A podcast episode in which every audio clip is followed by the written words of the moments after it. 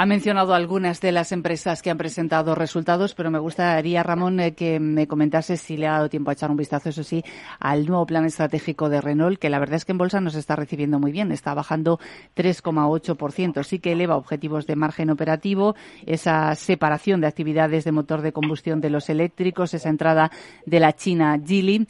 Eh, ¿Qué le parece? Pues no lo sé porque lo estamos evaluando. Esto lo ha sacado esta mañana.